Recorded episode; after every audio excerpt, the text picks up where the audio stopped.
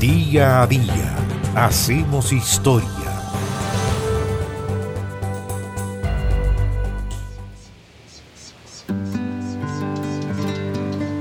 ...22 de enero del año 1826... ...ese día Chiloé se incorporó definitivamente a la soberanía nacional... ...fue la culminación de la denominada Conquista de Chiloé como se nombró a la serie de operaciones militares ocurridas entre 1820 y 1826, libradas entre realistas, peninsulares y chilotes, y patriotas chilenos por el dominio del archipiélago de Chiloé, archipiélago que fue el último enclave que permanecía en poder de la monarquía española en territorio chileno tras el fin de la Patria Nueva en 1823. El escenario era en esa época muy muy precario, la independencia del Perú no estaba consolidada y quedaba el reducto realista de Chiloé. Las fuerzas leales al rey de España operaban con cierto éxito en el sur del Perú, esperando fuerzas navales que el rey Fernando VII, restablecido en el trono español, se suponía que iba a enviar para recuperar sus antiguas posesiones en América. Lo anterior entonces reavivó la actividad del coronel Antonio de Quintanilla. Él era el gobernador español de Chiloé quien multiplicó las defensas de su reducto y alentó a españoles y extranjeros para combatir a los patriotas chilenos armando naves mercantes a las que les otorgó patente de corso. Fueron justamente esos corsarios los que constituyeron una amenaza contra el comercio y el tráfico marítimo entre Chile y Perú. El almirante Cochrane, en febrero de 1820, inmediatamente después del asalto y toma de Corral y Valdivia, incursionó sobre la isla de Chiloé con el objetivo de lograr su captura, pero fracasó en su intento. Posteriormente, el director supremo, el general Ramón Freire, dispuso la realización de una segunda expedición sobre Chiloé bajo su dirección personal. El 2 de marzo de 1824 zarpó desde la isla Quiriquina un convoy de ocho naves con 1.700 hombres de infantería, 95 de caballería y 24 artilleros con tres piezas de montaña, llegando al canal de Chacao el día 24.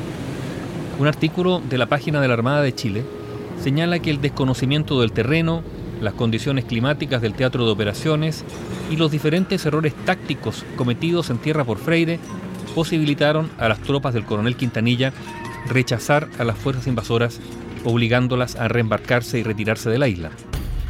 El gobierno del general Freire se propuso la misión de preparar una tercera expedición. Pero ¿qué ocurrió? La grave situación imperante en Perú llevaron a Freire a posponer la incorporación de Chiloé al territorio nacional y primero contribuir a la consolidación de la independencia del Perú. Por eso se alistó la escuadra que zarpó al norte el 30 de noviembre de 1824 al mando del almirante Manuel Blanco Encalada. Cuando finalizó la campaña de la escuadra chilena en apoyo del Perú, el director supremo, el general Freire, inquieto por las noticias provenientes de Perú que señalaban, ojo con esto, que Simón Bolívar alistaba una expedición para conquistar Chiloé, entonces Ramón Freire aceleró la preparación del ejército que iba a cumplir el propósito en su tercer intento de incorporar Chiloé a la soberanía nacional. Freire asumió personalmente el mando de la expedición, compuesta de 2.275 hombres embarcados en cinco transportes. La protección del convoy se le encomendó a la escuadra, al mando del vicealmirante Manuel Blanco Encalada, integrada por la fragata O'Higgins, corbetas Independencia y Chacabuco, bergantines Galvarino y Aquiles. La escuadra y el convoy zarparon de Valparaíso rumbo al sur el 27 de noviembre de 1825. El plan de campaña de Freire consistía en atacar directamente a San Carlos de Ancud, el área más protegida, penetrando con todas las fuerzas y despreciando el fuego de las baterías costeras. El almirante Blanco Calada, más cauto, se opuso a ese plan por cuanto se exponía a los buques de transporte y a los de la escuadra al fuego cruzado de los fuertes.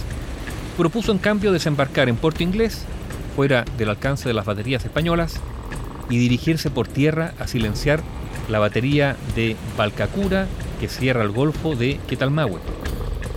Conseguido su objetivo, se reembarcarían las fuerzas para cruzar por mar, tomando a San Carlos de Ancud por el flanco ese plan no solo fue aprobado, sino que fue desarrollado exitosamente. Los triunfos obtenidos por las tropas de Freire en las batallas de Pudeto y Bellavista el 13 y el 14 de enero de 1826 llevó a los partidarios del rey de España simplemente a capitular.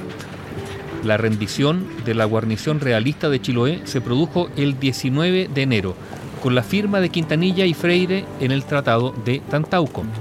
Y fue en virtud de ese tratado que España fue desalojada definitivamente de sus últimas posesiones en el Pacífico y Chiloé fue incorporado mediante juramento solemne en San Carlos de Ancud a la República de Chile ese 22 de enero de 1826.